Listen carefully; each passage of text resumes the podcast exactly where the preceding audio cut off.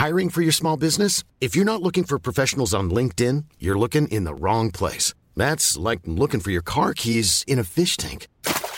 LinkedIn helps you hire professionals you can't find anywhere else, even those who aren't actively searching for a new job but might be open to the perfect role. In a given month, over 70% of LinkedIn users don't even visit other leading job sites. So start looking in the right place. With LinkedIn, you can hire professionals like a professional. Post your free job on linkedin.com slash people today.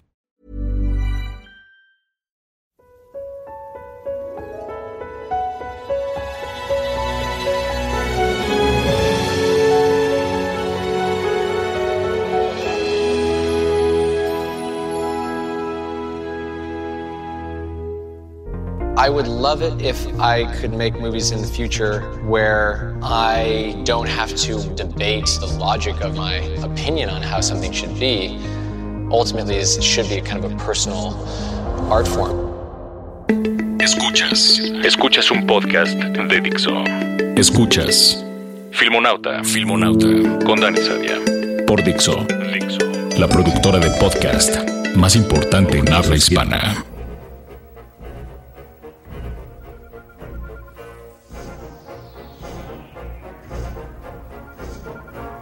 Acaban de escuchar al director novel Jason Mann. Probablemente sea la última vez que lo escuchen, pues Jason ha sido víctima de sí mismo. Empecemos por el principio. Matt Damon y Ben Affleck llevan décadas ayudando a jóvenes realizadores a hacer realidad su sueño. Los dos pasaron un infierno personal para hacer realidad su guion de Good Will Hunting, con la disparatada idea de protagonizarlo ellos mismos. Una locura en los días en los que eran dos completos desconocidos. Vaya, a Stallone le funcionó 20 años antes. Con 103 dólares en el banco y una mujer embarazada, mandó a la merde los 30 mil dólares que le ofrecieron a cambio de que Rocky lo protagonizara Ryan O'Neill. Good Will Hunting, una maravilla, pero queremos a Leo y a Brad. Ese era el mantra que oían de todos los estudios. Eso cuando recibían una respuesta, claro. Castle Rock tuvo el guion en sus manos durante una larga temporada y Ben y Matt sospechaban que no lo estaban leyendo. Ni cortos ni perezosos introdujeron una secuencia en el guion en la que el psiquiatra, que iba a ser protagonizado por Robin Williams, le hacía literalmente un blowjob al personaje de Matt Damon. Damon recordaría más tarde, nadie en Castle Rock nos dijo nada sobre el asunto, así que pensamos, vaya, la escena del blowjob funciona. Era desmoralizador. Castle Rock los puso en un turnaround que se les hizo eterno hasta que aparecieron Miramax, los Weinstein y Gus Van Sant. Y de ahí nació una gran película. Filmonauta. Les cuento esto por dos motivos. El primero es que ellos supieron qué batalla merecía la pena luchar. Otro casting distinto de ellos le hubiera despojado de la naturalidad y frescura que el guion necesitaba. Por eso había que luchar, y no por más o menos dinero o popularidad al comienzo de su carrera, por muy tentador que eso fuera.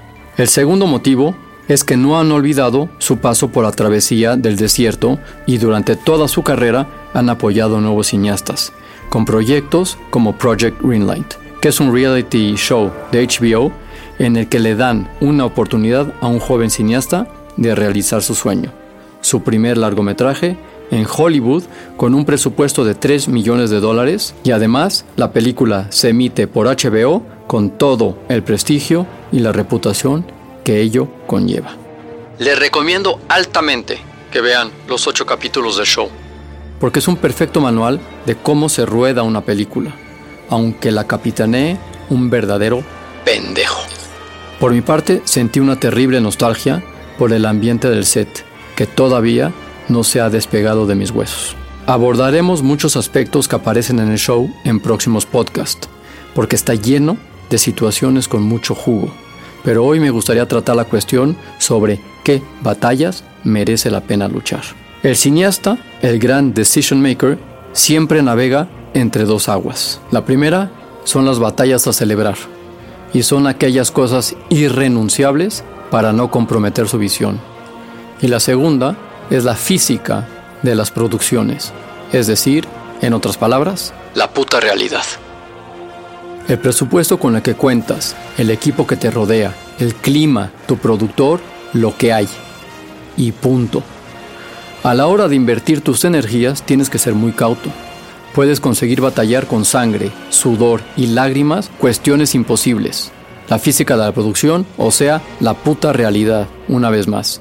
Y ganar, pero tienes que medir si merece la pena el esfuerzo, porque una guerra es el resultado de muchas batallas ganadas. Más te vale no equivocarte, porque como confundas lo que necesitas para contar tu historia con lo que necesitas para alimentar tu ego, date por jodido. Y eso le sucedió a Jason Mann en Project Greenlight. La jodió.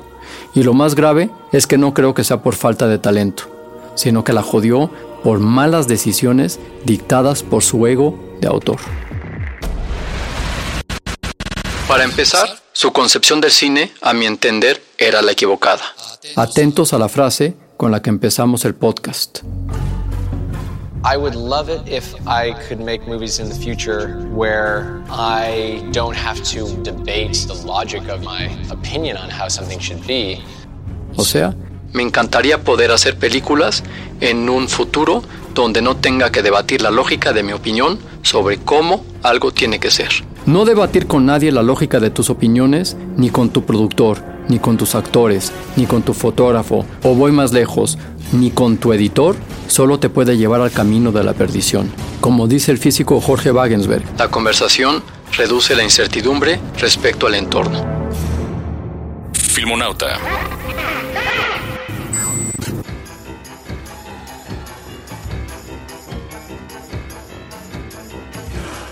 No sé en qué mente perdida cabe la idea de que por el mero hecho de confrontar tu visión con artistas y profesionales de tu entorno, esa visión se pueda ver comprometida. Ni mucho menos. Si tras la confrontación crees que tienes la razón, defiende tu visión y sigue adelante con ella. Y si dudas, sé capaz de corregir y mejorar la obra. Ser capaz de corregir también forma parte de tu talento y finaliza la cita con es decir, en realidad debería ser una forma de arte personal. Tócate los huevos.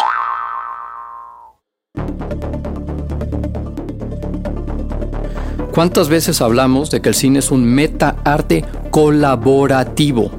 no tiene nada de personal, carajo.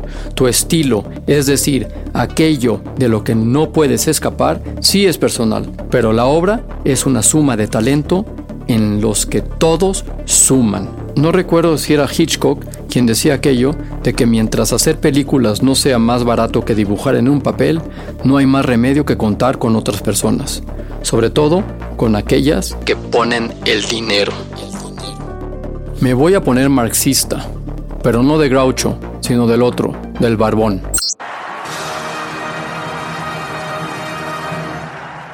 Si el capital es trabajo acumulado y ponen en tus manos 3 millones de dólares, tienes una gran responsabilidad. El dinero hay que, uno, saber gastarlo y dos, devolverlo. Y esa es la lógica económica que no puedes olvidar por ensoñaciones infantiles de un mundo ideal en el que cuentas con recursos ilimitados para mostrar tu visión personalísima y única que no contrastas con nadie.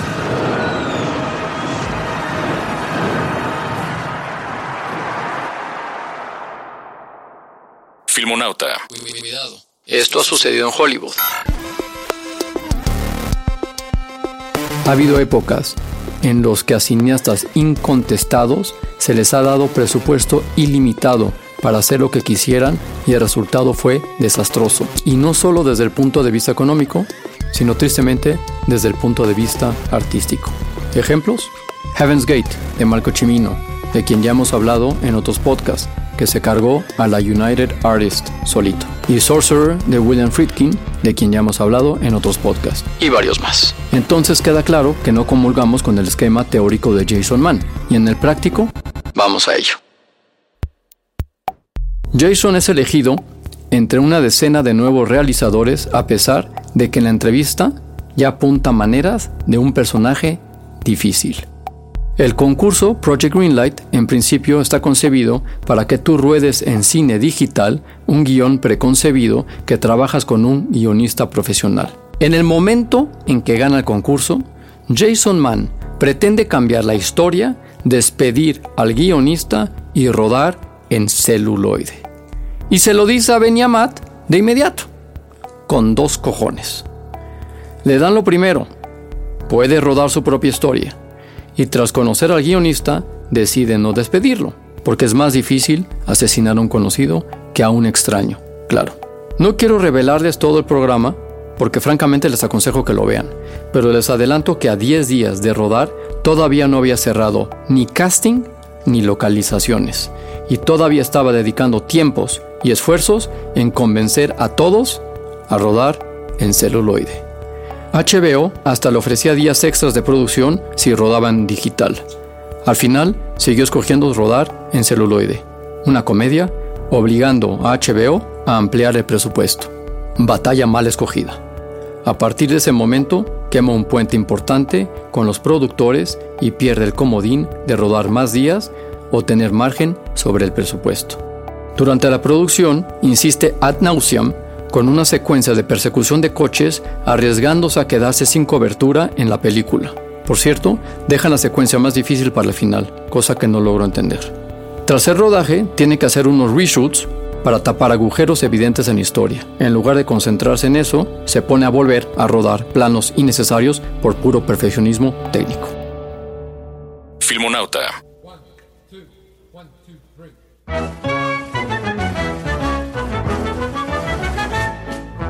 A ver, amigo, estás rodando una comedia ligera, de bajo presupuesto, en interiores. No es el puto Lawrence Arabia. Tu problema principal no es cine contra digital, ni el virtuosismo de las imágenes, ni una persecución de coches de Fast and Furious. Es una comedia.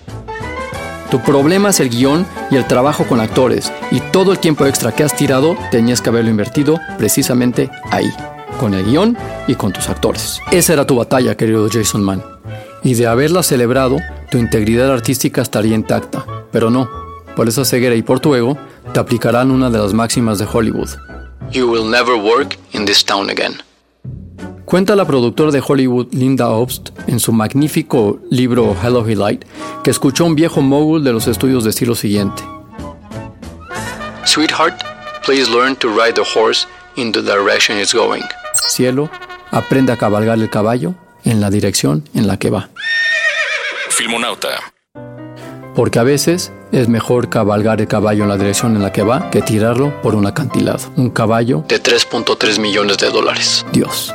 Esto es Filmonauta y nos escuchamos una vez más la próxima semana.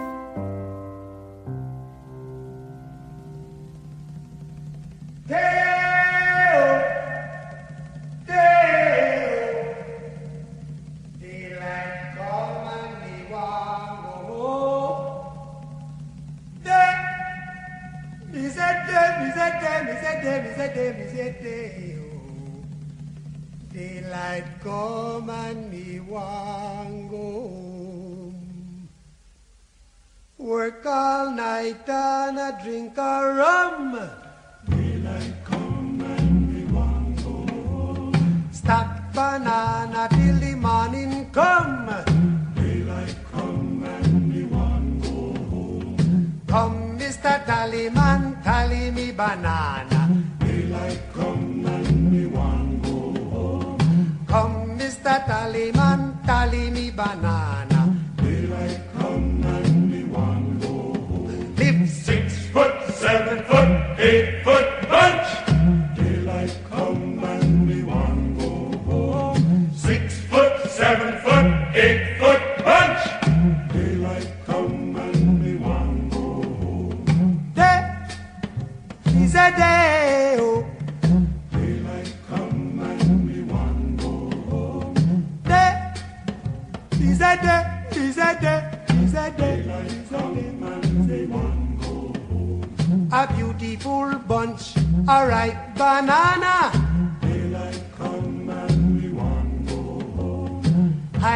deadly, black tarantula. Daylight come and we want go.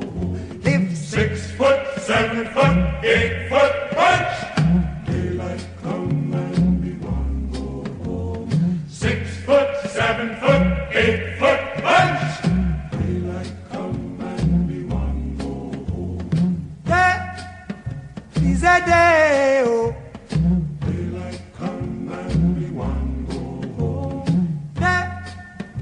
Is a day, is a day, is a day. Come, Mr. Tallyman, tally me banana. Daylight come and we go home. Come, Mr. Tallyman, tally me banana.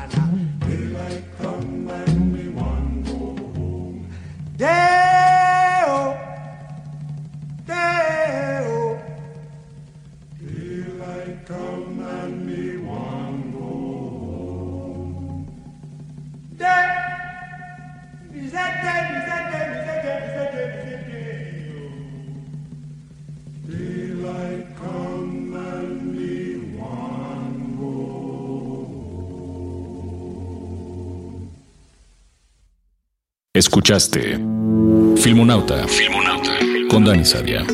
Un podcast más de Dixo.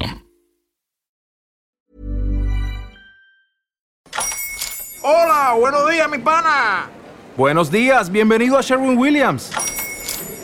¡Ey! ¿Qué onda, compadre? ¿Qué onda? Ya tengo lista la pintura que ordenaste en el ProPlus app. Con más de 6.000 representantes en nuestras tiendas listos para atenderte en tu idioma y beneficios para contratistas que encontrarás en aliadopro.com. En Sherwin Williams somos el aliado del PRO.